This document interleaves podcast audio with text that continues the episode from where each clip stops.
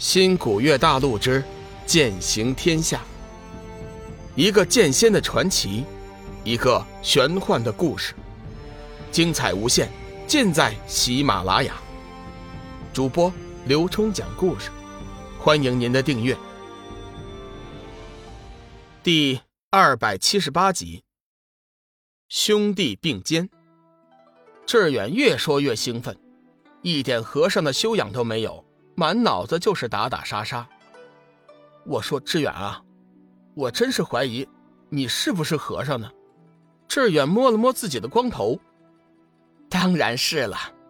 你看我这光头，再看看我脖子上的佛珠，我可是货真价实的和尚呢，而且还是佛门以为的最为天才的和尚。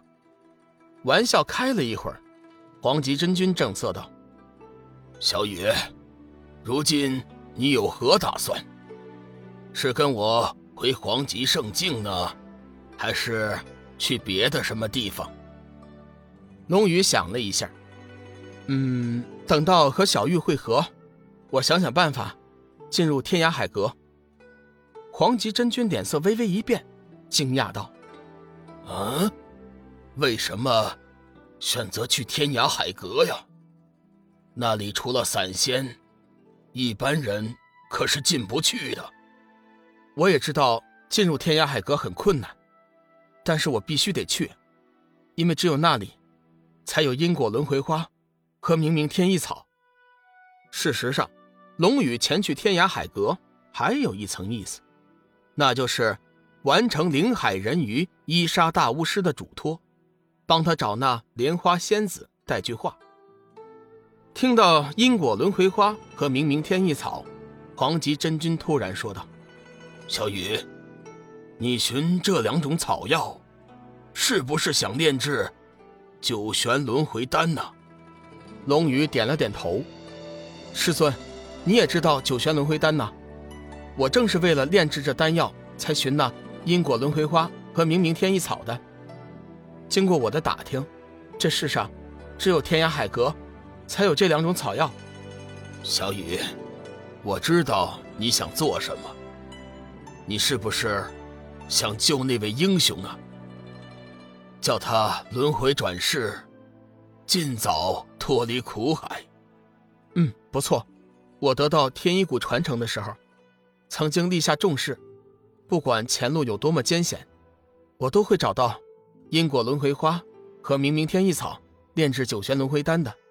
龙宇知道，救助那位英雄，不仅仅是已故天一谷第十代谷主的心愿，同时，冷若轩和幽梦也一直望眼欲穿，所以他更要尽快完成那件事情。黄极真君点了点头，随后又说：“小雨啊，还有一件事情，你可能还不知道。玄青山后山山洞的那道封印，实际上……”是仙界的手段，并不是外界所传的那样。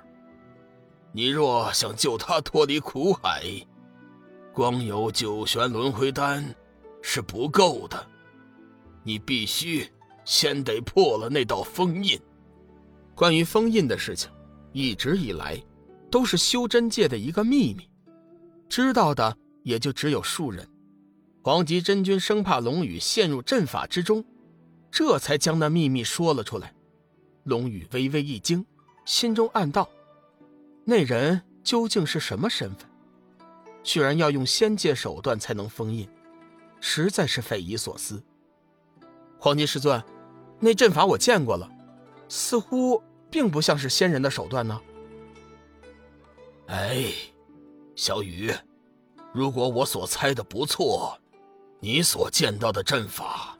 应该是外面那道正反颠倒五行封魔阵。实际上，除了那道阵法之外，里面还有一层仙人亲自布置的阵法，威力十分强大。据说阵眼还用了九天荡魔天阵的九仪天尊剑。即便是一般的仙人身陷其中，也无法活命。为师希望你，在没有完全的把握情况之下，最好不要轻易前去。师尊，那位英雄到底是什么身份呢？为什么仙界会亲自动手？他不是一个修真者吗？龙宇心中越发奇怪。黄极真君想了一会儿，淡淡说道：“关于他的身份，实际上我们也不清楚。”只知道他的力量十分强大，堪比仙界的大罗金仙。当年若不是用了一些手段，根本就没有办法将他收服。说到最后，黄极真君的脸色显得极为不自然，面色似有痛苦之色。停了一下，黄极真君突然说：“对了，我想起一个人来。”他一定知道那人的真实身份，是不是玄清门的冷若轩呢？你怎么知道？我是猜的。记得以前在玄清门的时候，我一个人在后山修炼的时候，发现他每天晚上都会盯着那个洞口看。后来他还告诉我呢，那里面封印着一位真正的英雄。我曾经答应过他，有朝一日。帮他完成救人的心愿。嗯，对了，我始终感觉若仙姐的身上透着一股神秘的气息，还有她的修为力量也是有意隐藏的。综合这些，我觉得师尊说的人应该就是他了。嗯，不错，你的分析很有道理。这世上唯一知道那人身份的，便是冷若轩。如果有机会的话，你可以去问问他。龙宇摇了摇头，叹息一声：“哎，我想他是不会说的。如果他想说的话，或许早就和我说了，就不会等到我去问了。或许，他也有他的苦衷。”志远静静的听着两个人说话，直到两个人不再言语的时候。他走了过来，握着龙宇的手，坚定地说：“老大，既然你留下来了，以后志远就跟着你了。不管你去哪里，希望都能带着我一起前去，让我们兄弟俩并肩作战。”龙宇犹豫了一下，随后又点了点头：“嗯，好吧，我们从今以后就并肩作战。”共同闯出一片新的天地来。黄极真君看着两个年轻人，微微点头，心中放心了不少。日后他俩一起行动，互相也好有个照应，危险也少了许多，确实是件好事。玄山之巅，祖师秘境，一处小山谷，四面竟是危崖峭壁，谷地却是青松翠柏，景色宜人。可惜谷中却散发着阵阵腥臭的味道，山谷正中央一处原本绿油油的草地，竟被人尽数毁去，上面却用着鲜血画了一个诡异的阵法图案。只见其中挂满了密密麻麻的古篆文字，还有一些蝌蚪般的字样篆符。正中央是一个血色骷髅头的图案，就在那骷髅头图案上面。还插着一面白色的小旗，小旗子上面写着一个人的生辰八字。